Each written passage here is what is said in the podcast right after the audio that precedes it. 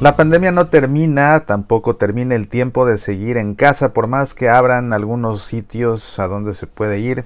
Lo cierto es que seguimos recluidos y seguiremos así por un buen tiempo. Y puede ser que la situación en tu casa después de tanto tiempo de encierro no sea buena. Puede ser que se haya perdido la paz, pero sabes, puede ser que el que esté provocando que se haya perdido la paz eres tú, y vale la pena que reflexionemos acerca de eso. Te invito a que reflexiones de esto conmigo. No, mejor te reto, no te invito, te reto a que reflexiones de esto conmigo. ¿Aceptas el reto? No te vayas.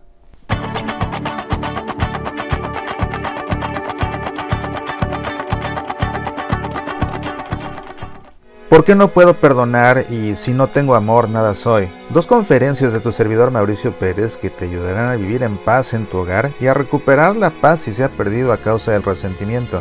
¿Por qué no puedo perdonar y si no tengo amor nada soy? Descarga el audio o el video de estas conferencias en el sitio semillasparalavida.org. Medita, aprende, apasionate por nuestra fe. Tantos meses de encierro, viviendo con las mismas personas prácticamente todo el tiempo, si no es que todo el tiempo, tarde o temprano provocan que no sea fácil. Y cuando esto sucede se pierde la paz. Pero hay ocasiones en que esto se lleva al extremo y la paz verdaderamente se pierde por completo y acaba convirtiéndose en una experiencia de mucho dolor, a veces de miedo, de angustia, el tener que convivir con otras personas. Y es posible que tú que estás escuchando esta emisión estés atravesando por una situación así en tu casa, pero es posible, muy posible que tú que escuches esta emisión seas el causante de esta situación, seas tú el que esté causando que no haya paz en tu hogar. No es fácil escuchar, pero es importante reconocer cuando así sucede. Esa necesidad de espontánea de pelearse con todos, de reconvenir a todos, de amonestar a todos, de criticar a todos, de amenazar a todos, de alzarle la voz a todos, incluso de ponerse violento físicamente con el que se deje, vaya que provoca una situación de mucha angustia, de mucha tensión, de miedo, de amargura, de resentimiento, de rencor, y nada de eso es bueno.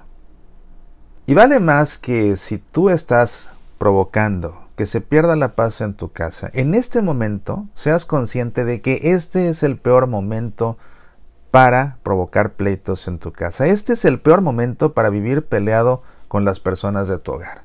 El peor momento. Porque lo puedes lamentar para siempre y puedes provocar en los demás un dolor para siempre. San Pablo fue muy sabio cuando escribió su carta a los Efesios y advirtió, si se enojan, no se dejen arrastrar al pecado, ni permitan que la noche los sorprenda enojados. ¿Por qué no? Porque si se van a la cama enojados y en la noche uno de ellos muere, bueno, si muere el que lastimó al otro y muere sin pedir perdón, va a dejar el otro con un rencor, con un resentimiento que le puede tomar años, si no es que toda la vida, sanar, robándole la paz para siempre, robándole la paz para siempre. Si el que muere es al que tú agrediste, entonces te vas a quedar tú con un remordimiento que te va a robar la paz por mucho tiempo, quizás para siempre. Es por lo que es tan riesgoso irse a la cama peleados, irse a la cama enojados, irse a la cama habiendo agredido y sin haber pedido perdón. Bueno, esta realidad de la que advierte San Pablo ahora es una realidad latente, porque cierto es que hacemos el mejor esfuerzo por cuidarnos, por protegernos, pero inevitablemente tenemos contacto con el exterior, porque necesitamos comer y aunque no vayamos a la tienda y alguien lleve los comestibles, en una de esas se nos puede pasar este virus y puede ser que uno en casa no lo cuente. Imagínate que con tu enojo, con tu maltrato a los demás, ya provocaste que la gente te tenga miedo, has provocado que la gente te mire con recelo porque no sabe en qué momento vas a volver a estallar y si vas a estallar peor que antes. Imagínate que alguien a quien le estás haciendo este daño emocional se contagia y se contagia y por ese contagio tiene que aislarse. Tiene que aislarse en una habitación donde ya nadie puede verla, ni tú, donde no tienes acceso, y piensa que empeora y va al hospital, donde no puedes verla, y piensa que en el hospital puede agravar y como tantos, como miles, como miles, no salga. Y todo esto sucedió después de que agrediste a esa persona una y otra y otra vez. La agrediste verbalmente, ojalá que no físicamente, le alzaste la voz, la insultaste, la ofendiste, la humillaste, la criticaste, la ridiculizaste, la hiciste sentir menos. Esa persona enferma va a dar al hospital y no vuelves a saber de ella y así la dejas, que se vaya.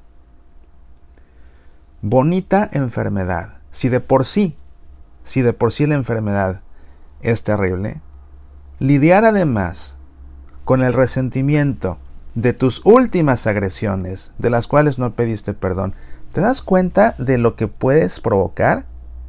Y si esa persona pasa por ese trance y al final no la vuelves a ver, te vas a quedar tú con un remordimiento para siempre, te vas a sentir culpable para siempre, puede ser que no te logres perdonar nunca y que eso te comience a llevar a situaciones que no, a comenzar a beber, en fin.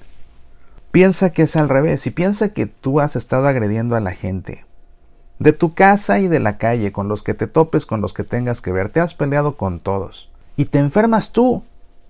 Y vas a dar al hospital tú de donde no vas a salir. ¿Sabes cómo lo vas a pasar? No solamente vas a pasarlo muy mal con la enfermedad, sino que vas a pasarlo peor todavía, porque ahí te vas a dar cuenta de todo el daño que acabas de provocar a tantos y ya no vas a tener oportunidad de pedirles perdón, porque vas a estar ahí con oxígeno si no es que intubado, y tú mismo provocas eso, y además, si te vas, vas a dejar entonces a tu familia igual con un resentimiento, con un rencor, que les va a durar muchos años. ¿Y todo por qué? Que es una situación frustrante no poder salir después de tanto tiempo y no saber cuándo. Claro que es frustrante, a todos nos frustra. Que no tiene nada de fácil es cierto, todos lo sabemos. Que esa frustración hace que de pronto estemos de mal humor, puede ser. Pero de estar de mal humor a perder los estribos, de estar de mal humor por sentirse frustrado y desquitar la frustración de todo esto con las personas que viven en tu casa, con las personas que más te quieren, incluso con las personas que tú más quieres. Yo lo he dicho en mi conferencia, ¿por qué no puedo perdonar? Porque es una realidad y hay que decir las cosas por su nombre, aunque duelan. Desquitar tus frustraciones con la gente que más te quiere es la venganza más cobarde y más corriente que puede existir. Porque muy seguramente te estás desquitando con alguien que sabes que no te la va a devolver. Seguramente te estás desquitando con alguien que sabes que no te va a alzar la voz de vuelta, que no te va a alzar la mano de vuelta. Es con el indefenso con el que te desquitas y eso es de cobardes y es de corrientes. Y peor, peor todavía, si eso se lo haces no al que más te quiere, sino que eso se lo haces al que más quieres. Porque ¿cómo es posible que puedas lastimar tanto con tu voz o con tu mano a quien más quieres? Puedes quedar atrapado en un absurdo, en un sinsentido y estar haciendo de tu vida un sinsentido y estarle haciendo a los demás un sinsentido. En una situación en la que todos estamos en riesgo de irnos o de ver ir a alguien que amamos, de ir ver a alguien que nos ama. Estamos en una situación de riesgo y te pones en ese plan, no, pues. Ahora, si eres tan valiente, si te crees tan valiente y por eso te pones con los que sabes que no te la van a devolver, demuestra tu verdadera valentía y ve y pídeles perdón por lo que les has hecho. Y la próxima vez que te sientas frustrado, aguántate como los valientes, pero no te desquites ya, ni en los que más te quieren, ni en los que más quieres.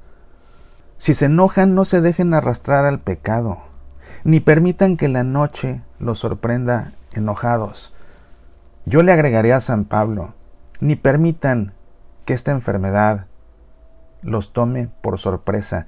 Déjense de enojos, déjense de agresiones y si ya se agredieron, pídanse perdón ahora que todavía pueden, porque quizás, quizás mañana sea ya muy tarde.